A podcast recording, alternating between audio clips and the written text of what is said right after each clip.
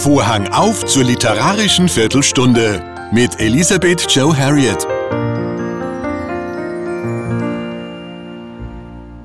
Willkommen zu meiner zweiten literarischen Viertelstunde, die dem österreichischen Schriftsteller Moritz Gottlieb Safir gewidmet ist.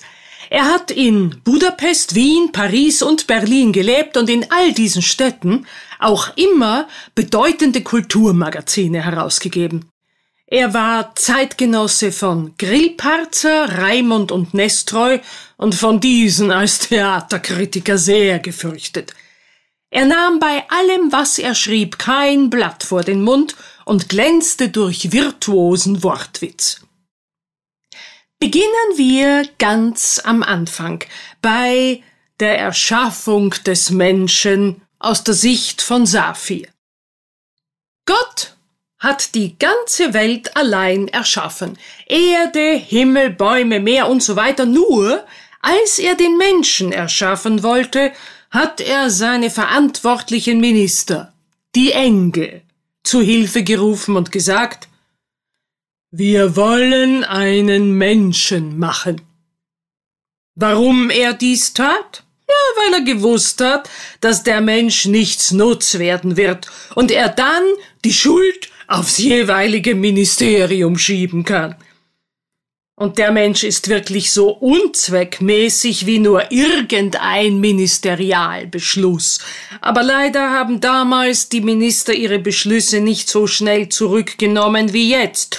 Und der Mensch ist geblieben, ja eben wie ein Ministerialbeschluss. Eine 70-jährige Kalamität, die am Anfang nicht gehen kann und am Ende aus Altersschwäche begraben wird. Alle Ministerien waren mit der Ausfertigung des Menschen beschäftigt. Der Minister des Äußeren war mit der Verteilung der Schönheit beauftragt und ist dabei sehr parteiisch vorgegangen, denn er hat das schöne Geschlecht bevorzugt. Der Minister des Inneren hat dem Menschen den Geist eingeblasen, und zwar durch die Nase, weil da wenig hineingeht. Der Minister des öffentlichen Unterrichts war schon damals, so wie sie es auch heute sind, denn er hat den Menschen gesagt, vom Baume der Erkenntnis sollst du nicht dich unterstehen zu essen. Der Kriegsminister war der genialste.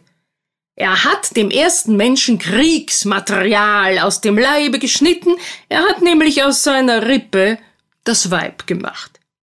Nur der Finanzminister hatte bei der Bildung des ersten Menschen nichts zu tun, denn der erste Mensch war nackt.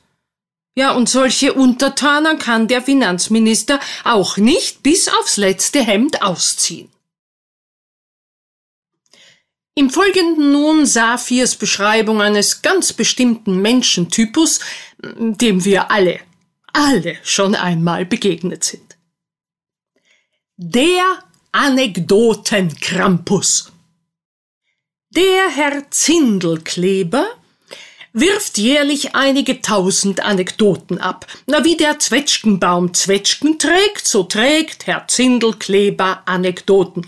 Man braucht ihn nur zu schütteln, so fallen sie zu Hunderten herab. Es braucht nur ein leiser Wind zu wehen, so fallen sie zu Boden. Ein Zwetschgenbaum aber steht fest, und wer keine Zwetschgen will, der geht nicht hin, der schüttelt ihn nicht. Herr Zindelkleber jedoch steht nicht fest. Er ist ein wandelnder Zwetschgenbaum. Wenn er nicht geschüttelt wird, so schüttelt er sich eben selbst, und die Anekdoten fallen grün, gelb, halbreif, verfault auf die Häupter unschuldiger Menschen herab. Die Zwetschgen haben einen Kern, aber Zindelklebers Anekdoten sind Zwetschgen ohne Kern. Ein Zwetschgenbaum gibt im Winter Ruhe. Zindelkleber treibt fortwährend Anekdoten im Winter, im Sommer, im Herbst, im Frühling und in der fünften Jahreszeit, in den Hundstagen. Ein Zwetschgenbaum trägt alle Jahre frische Zwetschgen. Äh, Zindelkleber äh, trägt alle Jahre dieselben Anekdoten. Der Zwetschgenbaum, je älter er wird, desto weniger Zwetschgen gibt er.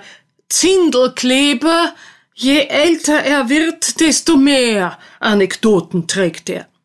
Zindelkleber ist ein wahrer Anekdotenkrampus, ein Anekdotenwauwau, ein Anekdotenhaifisch.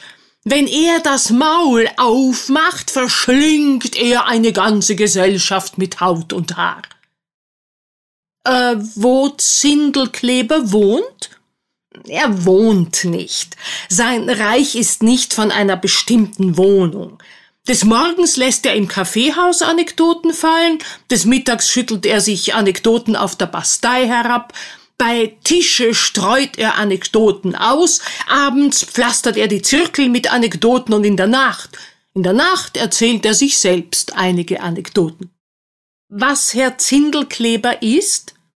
Nun, er ist Kommandant der Vereinigten Postbüchel, Feldwebel der vademekumatischen Wissenschaften, Magister der freien Albernheiten, General Einbalsamierer aller verstorbenen Beaumonts und öffentliches Mitglied mehrerer geheimen Unanständigkeiten.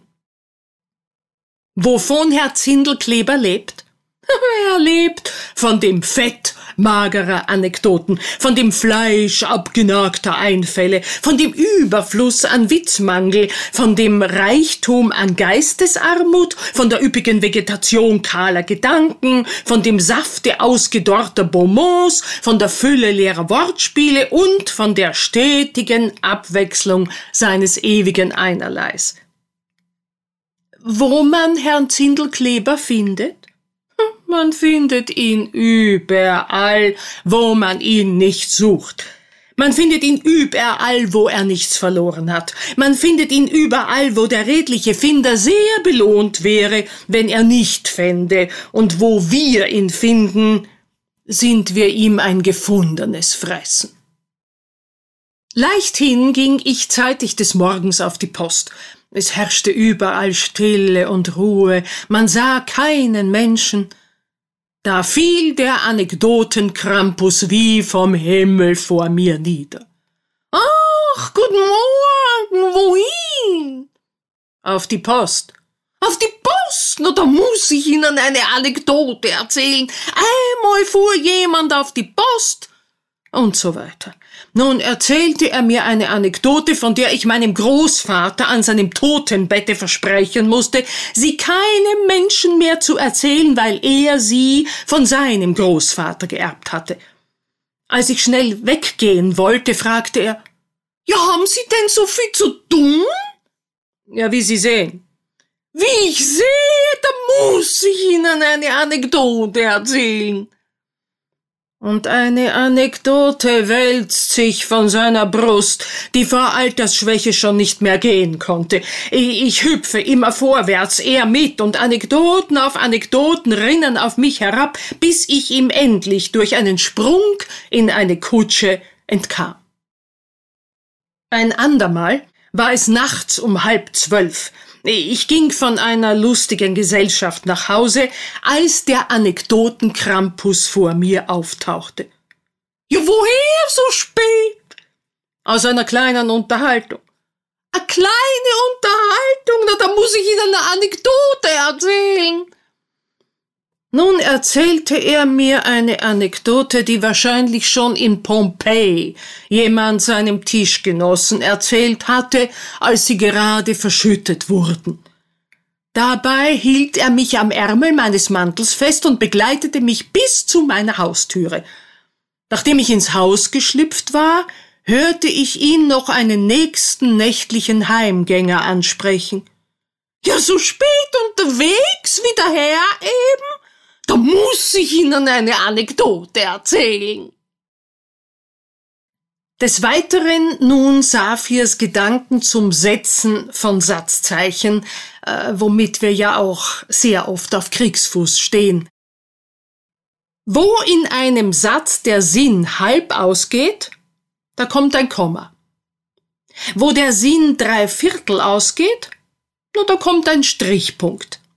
Wo der Sinn ganz ausgeht, da kommt ein Punkt. Wo der Sinn gar nicht mehr geht, da kommt die Pause wo der Sinn erst nachkommen soll, da kommt ein Doppelpunkt. Und wo der Sinn Mitleid erregt, da kommt ein Ausrufezeichen. Zum Abschluss nun noch eine Parodie auf das Theaterleben, das Saphir ja sehr gut kannte, sehr frei nach Schillers Handschuh gestaltet. Vor der Theaterprobe in voller Garderobe stand der Direkteur und um ihn die großen Akteure und rings die Herren Regisseure, Komparsen und noch mehr. Und wie er sucht unter den Sachen, um das Repertoire zu machen, herein mit bedächtigem Schritt ein Pferdstück tritt und sieht sich stumm ringsum und schüttelt die Mähnen, die Dielen dröhnen, und die Regisseure erzeugen ihm Ehe. Und wie der Direktor sucht wieder, da stellt sich behend ein zweites Tier und es rennt mit wildem Sprunge ein Affe herfür. Wie der den Rappen schaut, so kratzt er die Haut und schlägt mit dem Schweif einen lustigen Reif und schnalzt mit der Zunge. Und die Herren von der Kunst, sie empfangen ihn mit Gunst und süßem Ah, revoir und wird im Repertoire auch eingeschaltet. Und der Direktor sucht wieder. Da speit das geöffnete Haus zwei Ritterstück auf einmal heraus. Die strecken sich mit Künstlerneid dem Pferd zur Seit. Das beginnt grässlich zu wiehern und der Aff mit einer Fratz richtet sich auf. Da wird Platz. Und herum in dem Kreis von Spiellust heiß lagern sie sich zu vieren. Da setzt an des Repertoires Rand der Direktor mit zagender Hand zwischen Pferd und Pavian ein Stück von Schiller an. Und zum Regisseur bittenderweis wendet sich Aktrice Gunigund. Herr Regisseur, ist euer Lieb so heiß, wie ihr mir's schwört zu jeglicher Stund, so so streicht mir den Schiller raus. Und der Regisseur, still wie die Maus, liest noch einmal die schrecklichen Dinger, er hört die Bitte, und aus der Bestienmitte streicht er den Schiller mit keckem Finger. Und mit Erstaunen und mit Grauen sehen's die Freibillets und ihre Frauen, und gelassen bringt er die Rolle zurück. Da schallet sein Lob aus jeglichem Mund und mit zärtlichem Liebesblick empfängt ihn Aktrice Gunigund. Und er legt ihr die Rolle auf den Schoß. Den Schiller, Madame, sind sie los. Und im Ritterstück spielt sie zur Stund. So, das war Moritz Gottlieb Saphir. Ich hoffe, es hat gefallen. Ich danke für Ihr Zuhören und freue mich auf das nächste Mal. Wiederhören! Das war die literarische Viertelstunde mit Elisabeth Joe Harriet. Für Infos zur Person und zum Abonnieren des Newsletters besuchen Sie www.elisabeth-joe-harriet.com. Den Link finden Sie auch in den Show Notes.